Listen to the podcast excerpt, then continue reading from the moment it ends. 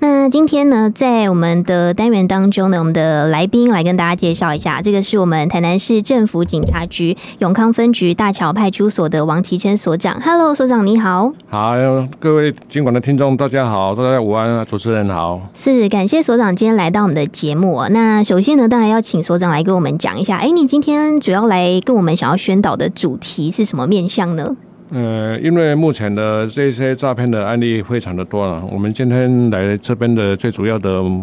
也是要跟各位听众来做一些这一些诈骗关于诈骗的宣导。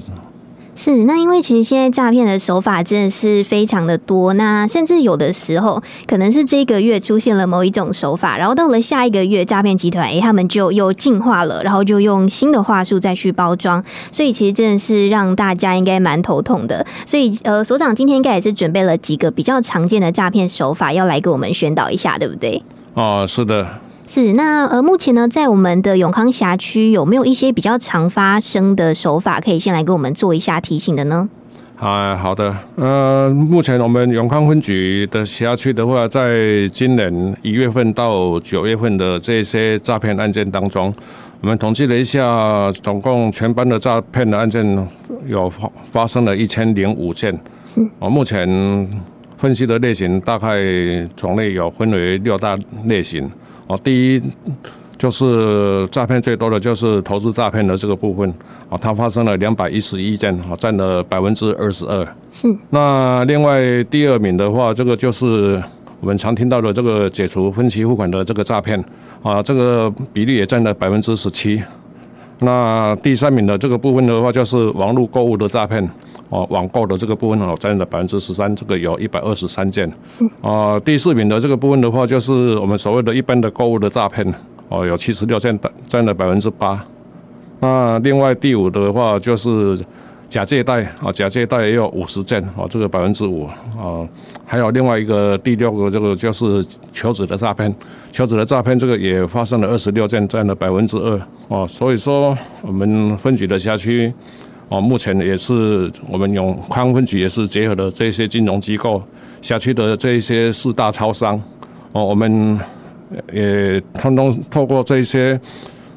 哦，业者的话，我们也是在今年有做一些男主成功的这些案例啊，嗯哦，总共的男主的成功的案件有一百四十四件，是，男主的金额约略加起加总起来有四千多万块。嗯，是，所以其实就是除了警方这边很努力之外，我们也是结合了像是金融机构，还有像是超商的业者，其实就是希望呢可以尽量有效的去拦阻大家受骗上当的这个几率哦。那因为刚刚所长有提到说，其实到了现在来说，第一名还是假投资的诈骗嘛，就是它的数量还是最多的。那所长今天有带了呃案例要来跟我们分享一下的吗？哦，假投资的案例的话，在先前的话，我们都知道嘛，在由于我们在疫情的期间的时候，我们民众都比较少出门了、是啊，所以说各类的相关的讯息资讯的话，通通是透过网络或者是我们的手机。哦，这些讯息的来源呢、嗯是啊但是诈骗集团它的手法还是不断的在翻的在在翻新嘛，嗯，哦，所以说他会利用我们民众想要在短期致富的这个投资心理，哦，他会以种种的这些哦投资名义的诱骗我们不知情的民众的话，投入大笔的资金，哦然后这些大笔的资金的投入的话，到最后的话，通通是落入了这个大这个诈骗集团的这个陷阱啊，哦，到最后通通是血本无归。嗯，是。那这一些被害人，他们通常是在什么样的情况之下，就是会去接触到这一些呃假投资诈骗的部分呢？他是在网络上看到了广告吗？还是是说有一些呃诈骗集团他就会乱枪打鸟去加你的 line 啊之类的？哦，刚刚主持人你所讲的这些，通通是有发生的案例，通通是有嗯赖的加赖的话，连姐的话，这个通通是也是有这个案例啊。还有我们在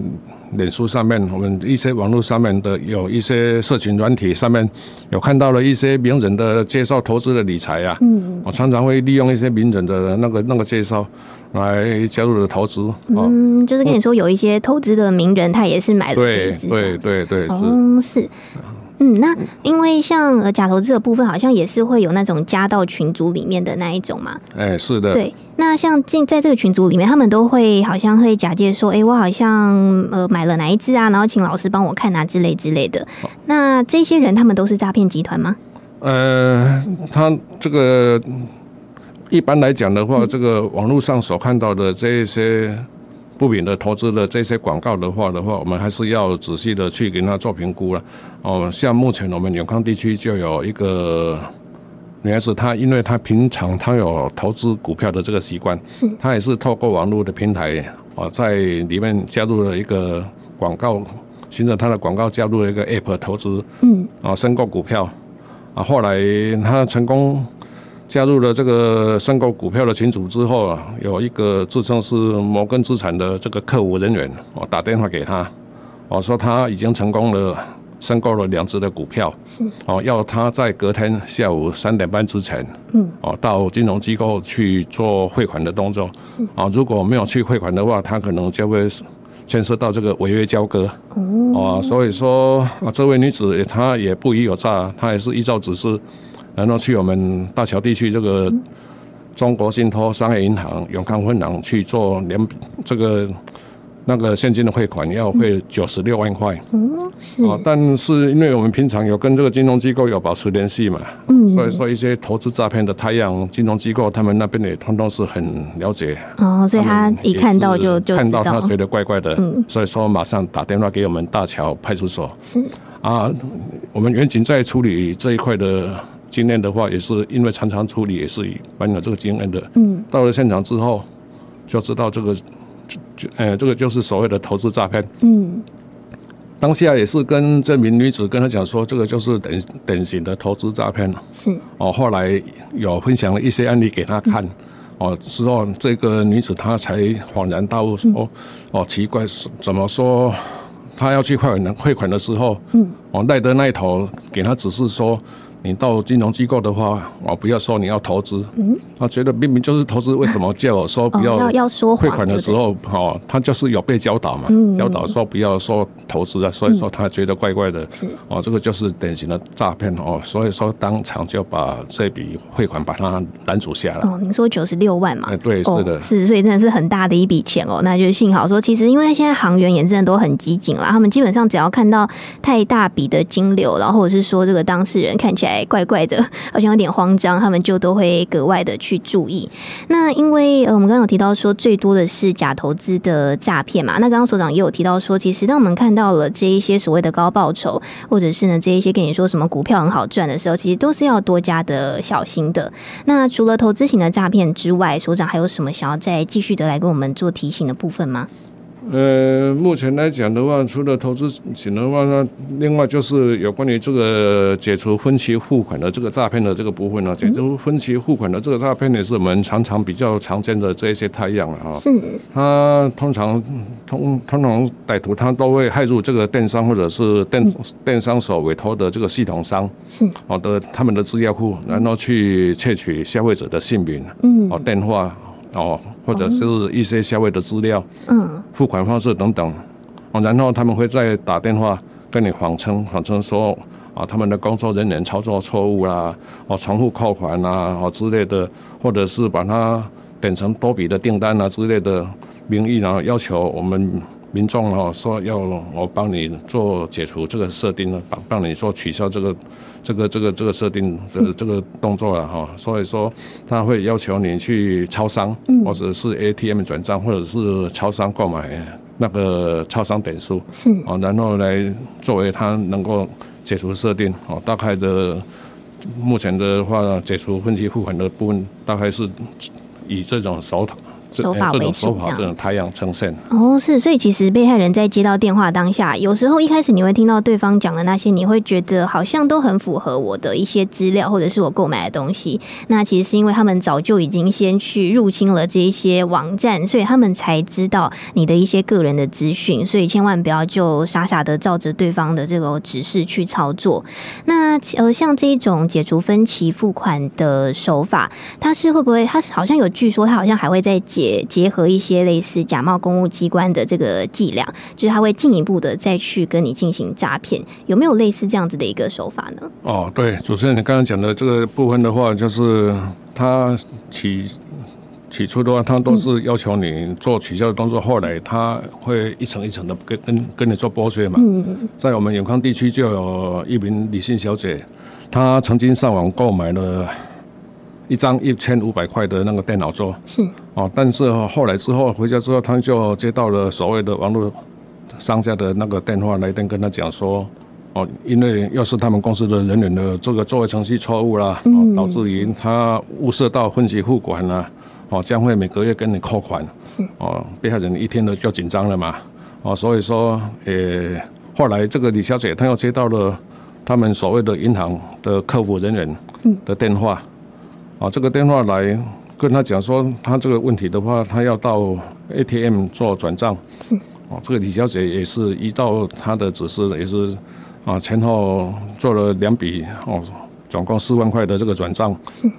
他在质疑，后来他也自己也觉得蛮疑虑的啦。啊，他所以说。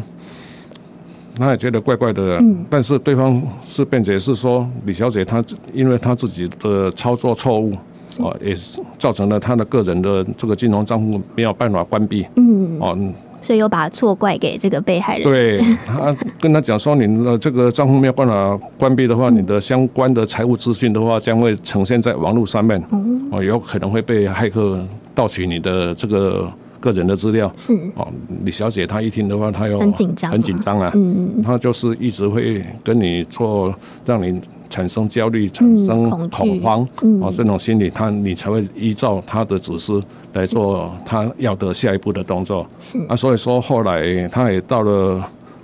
依她的指示，哦，在她所设定的这个。他们所谓的公正的监管的这个账户，她也是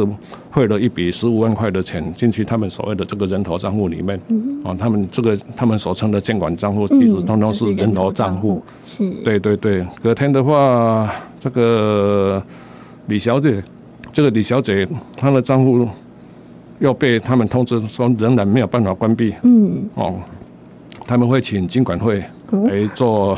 哦，她整牵体涉到这么大对的机整构啊嗯体他了，会一直 拉高，他会一直拉高，一直让你很紧张。是因为平常你不会跟经管会有接哦对触，对，他所以他所以说他们要请金管会哦、替他解决这个问题嗯，哦、还要在他再领四十二万块。哦，还要还要再继续的汇钱就对了，哎，对了哦，但是他也是这个李小姐，她也是依照指示啊嗯哈、哦因为紧张嘛怕嘛哦，哦，所以他就一路的都是一直都相信对方，相信到对最后这一关还是继续相信，对对对，嗯前前后后又总共就是领了差不最后一笔就是领了四十万块，嗯哦在他们家附近的一个商店，然后跟他们所谓的书记官、嗯啊，这个通通是假假的的，假的书记官。嗯，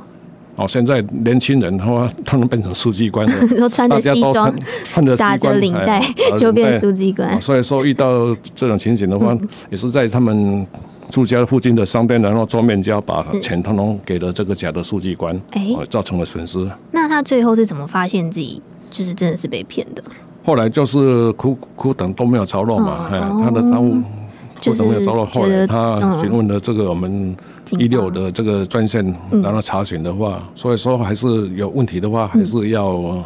向专人做查证，哦，嗯这样是比较保险，比较可靠。是，所以其实诈骗集团首先它是会利用大家，像投资型的，它就是利用你想赚大钱的这个心理嘛。那像我们刚刚所提到的这个解除分期付款，又结合了这些公务机关的部分，其实它就是呃让你觉得害怕，让你觉得恐惧，然后甚至搬出一些你平常根本就八竿子打不着的机构， 然后就让你觉得诶很害怕，没有办法冷静思考，然后呢就不断的汇钱给他们哦。所以其实呢，在听到陌生人在跟你讲任何讯息，我想只要牵涉到金钱，其实真的就是要多加的冷静，然后要多加的查证。那最后我们大概还有五分钟左右的时间哦，想要再询问所长，那在防诈骗的这个部分，有没有一些方法，或者是有一些口诀，可以再来加强跟我们的民众做一下提醒的呢？好的，那在这个防诈骗的部分的话，我们也是要提醒的，我们各位听众了哈。最主要的话就是听挂查，一听二挂三查嗯是，听就是听电话嘛，哈、嗯，电话听清楚他对方到底在讲什么东西，是讲他讲了什么事情啊，但是不要照着他的指示来做，哦，你先听就好，你先不要做任何的动作嗯是啊。二挂就是听完了之后，你把电话挂掉，啊，挂掉了电话之后，哦，不要让这个电话中的那一头所谓的那个那个假检警哦操控你的情绪啊，嗯不要让那他那那那如果他就跟你说你不可以挂断的话， 就是还是还是立刻挂断这样子吗？对，还是跟他找各种理由。啊，我现在正在忙什么之类的，嗯哦我等一下再是跟你联络。然后把电话把它挂，把它挂断电话。是哦，就是一听二挂。那三查的话就是查证嘛，查证的话我们就是可以拨打我们一六五的这个诈骗专线哦，里面会有专人呃嗯跟你做详细的解释哦。跟你再把你刚刚所听到的电话内容，哦，跟一六五的专线人员跟他嗯再告知叙述一次嗯对，叙述一次，他就会跟你做哦各方面的那个疑难的那个解释。是那另外有有关于防诈骗的话，我们还有三不原则。嗯，哦，一步的话就是不要听信他人，是哦，操作提款机不要碰提款机，嗯哦，也不要汇款，是哦，这个就是教导你怎么做，教导你操控提款机，嗯就教是都导你都去不要汇理他汇款，都不要理他。是有被教导的这些行为，通通不要做，嗯哦，被教导的通通不要做。是啊，二步的话就是不要依据对方所提供的电话号码哦去做查证嗯哦，比如是说对方他打电话过来跟你讲了这些东西之后，嗯，他跟你讲说你可以去做查证嘛，你不要再依据他打的哦，电他话给你过的来。号码，你不回要再回拨，你不要再回拨，哦不要用那个号码去回拨，你可以自己到官网上面去查一些机关的哦这些通讯资料，嗯或者是到就近的派出所、检察机关，统统去做查证，统统可以。是是哦，那第三步的话就是。哦，不要提供自己的身份证字号啊，哦，账号啊、卡号啊，我们个人的这一些资料啊，哦，包括这些密码，哦，不要轻易的将这些个人的资料提供给不认识的陌生人。是，哎嗯，我想所长刚刚提到的这个反诈的一听二挂三查证，还有这个三不原则，其实都是我们在日常生活当中可以小心的去做起的。那尤其因为现在网络很发达嘛，那所以其实资料的外外泄本来就很容易了，那我们不要再轻易的自己去把自己的一些个人的资料去提供给陌生人，我想这个是最基本可以预防的方式。好的，那我们今天的这个反诈骗的相关的宣导应该就差不多到这边了。那最后所长还有什么要再跟大家做提醒的吗？好的，谢谢主持人啊。那边我们约略的归纳了一下了，目前的投资的诈骗的话，我们分成了这个三大族群是哦，差不多是年轻族群哦，中还有中壮年的这个族群，还有一些退休的族群。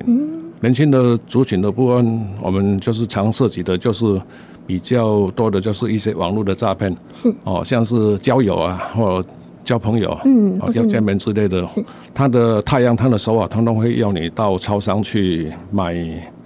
买 Gage 或者是买买卡哦，嗯哦这买些点数嗯买点数，然后然后买点数之后拍照给他上传给他看哦，这个年轻族群大概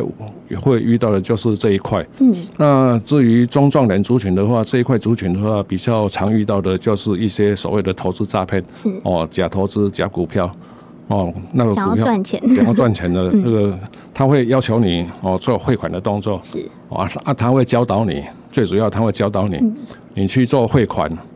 你如果可以的话，你就是用那个网络转账啊，网络转转账的部分的嗯话，或者是到银行做汇款的动作，他会教导你说，到了行员问你说，你这个汇款要做什么作用的话，你不要跟他提及到投资，嗯你可以跟他讲说，买屋、买房子，或者是付公司的一些货那个货款之就是类一些的啊大笔的交易这样。他会教导你，嗯是说哦千万不要讲到投资哈，这个是属于比较中年、中年壮年的这个诈骗族群。嗯，那另外一块的话就是退休的这些族群哦，退休的这些族族群的话，所碰到的就是假检警的案件比较多。是嗯假警察、假检察官、要监管你的账户啊，监管你的资金啊，啊，这些他会要求你提你现金出来之后，然后约个地点是，哦，马路旁边啊、商店啊，哦，就面交给面交给他，嗯哦，大概约略总共就是嗯这这三大三族群的太阳。是，所以其实，在不同的年龄阶段，甚至都还有不同的比较常发生的诈骗的手法。所以大家，我想真的就是听完了宣导，都还是可以回家去跟家里面亲朋好友，可以多加去来分享一下，诶，近期有哪些常见的手法？那不同年龄阶段可能又会碰到什么样子的一个话术？是，请大家真的都还是要多加小心。那今天就感谢我们台南市政府警察局永康分局大桥派出所的王其生所长来跟我们进行分享，感谢所长哦，辛苦你了，谢谢，拜拜。好，谢谢，拜拜。